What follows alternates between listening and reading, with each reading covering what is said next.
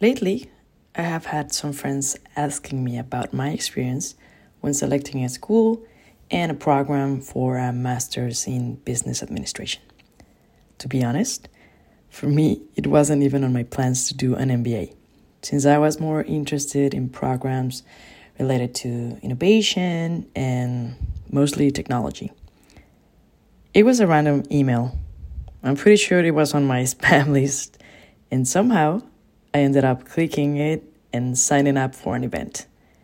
Anyway, I attended this MBA fair and I found a very interesting school with a global and growth mindset approach. And thanks to my mom, I was able to join this lifetime experience. Two main questions I will answer before sharing the big learnings of that experience are which school should I choose and when do I start? So, first question What school is the best? I think when we pick a school, we're investing in a network. And I do know I speak from a privileged side. And I stress this because you can actually learn the same concepts for finance, strategy, or organizational behavior in YouTube or even with TikTok now. So, if you're going to dedicate a period of your life to study or not, this is my advice to you. Use your time inside and outside the classroom to build lifelong relationships. And I dare you to carefully invest in good ones. Because guess what? You graduate, you get a job, you switch cities, you change roles, partners, and it's just great to know someone has got your back along the way. So I would recommend you talk to an alumni, compare reviews, and see if the vision and values of the community are a good fit for your personality and career goals. And don't forget the budget too. so, next question When do I enroll? In my case, I had six years of professional experience. On average, MBA students have from three to five years, maybe. But I had friends with a few decades and a very long resume when they joined it. So, a very interesting part of this mix in the classroom is that you're going to be surrounded by people from all over the world with different career paths from different industries and seniority levels. And in my case, in my case, the program and what I wanted was that. And that's also why, when joining the classrooms, the very juicy part was the discussion between our unconscious bias and the discovery of our willingness to break all habits and ideas. That was interesting. So, for me, here are some key concepts, tools, and experiences that helped me rewire my brain and are still stuck in my mind until now. First takeaway feedback. It is important to know how to give and receive feedback.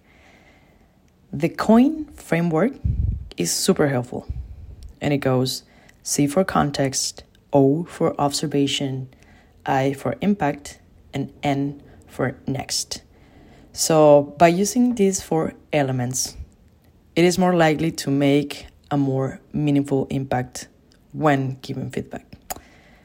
To illustrate this, let's say you had someone from your team giving the results of X project and you want to share some ideas of improvement after um, the meeting is over. And Instead of just throw, throwing, of course, your humble opinion, this is how the COIN framework can be useful. So we start with the context. You define the situation. It's like focusing on the facts. For example, hey, dear friend, on your presentation, you mentioned it X, Y, and Z. That's it. Just going to tell what happened, right? That's the context. Then, observation is describing the behavior. For example, same case. Let's say you say, I was able to see you were nervous on this part of the presentation while using the graphs. So you are describing what happened, right? And then next is the impact, which is your interpretation of what happened. Then the other person is aware of what will be your next point. For example, oh, you went too fast on changing the slides, so I wasn't able to understand that part. And then the last part of the framework, it's the next. And this is the part where you make a suggestion. For example, same case. Hey, you can take an extra minute to point relevant parts of the graphs so we can follow better um, the results you were trying to show right? So there's context, there's, there's observation, there's impact, and there are some suggestions. And this is a very basic example, but the main idea of understanding why giving and receiving feedback, good feedback, is important is because it allows us to know um, where it's coming from and is no longer a critic but more of a tool to motivate and empower others. So that's kind of like the the summary of the first takeaway, which is feedback. Then the second one, the rejection challenge. And this is interesting because this was part of a 30 days program on the leadership class on one of yeah, don't remember which module, but anyway, um, we were told to list either questions or activities per day that, of course, had a high chance of being rejected. It could be something as silly as asking for a free donut or a free coffee or discounts or asking someone to marry you on the bus. And people went crazy uh, trying things, um, but results were surprisingly funny. And I think the learning here is that um, because we're all afraid of rejection, I mean, honestly, it used to hurt when someone said no, right?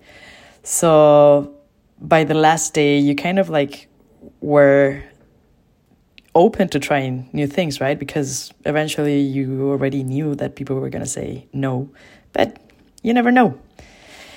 And oh boy, this was totally helpful and prepared my brain a bit better because a few months later, um, I had to look for a job during the pandemic while graduating and being in a foreign country.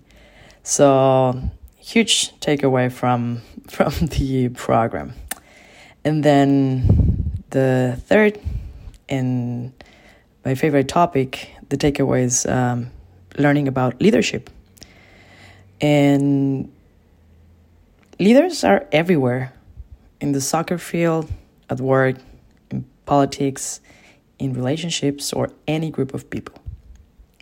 It's one of my favorite topics to learn and discuss about. And of course, if you sign up for a business program, there will be many books and Harvard cases to read and analyze about decision making.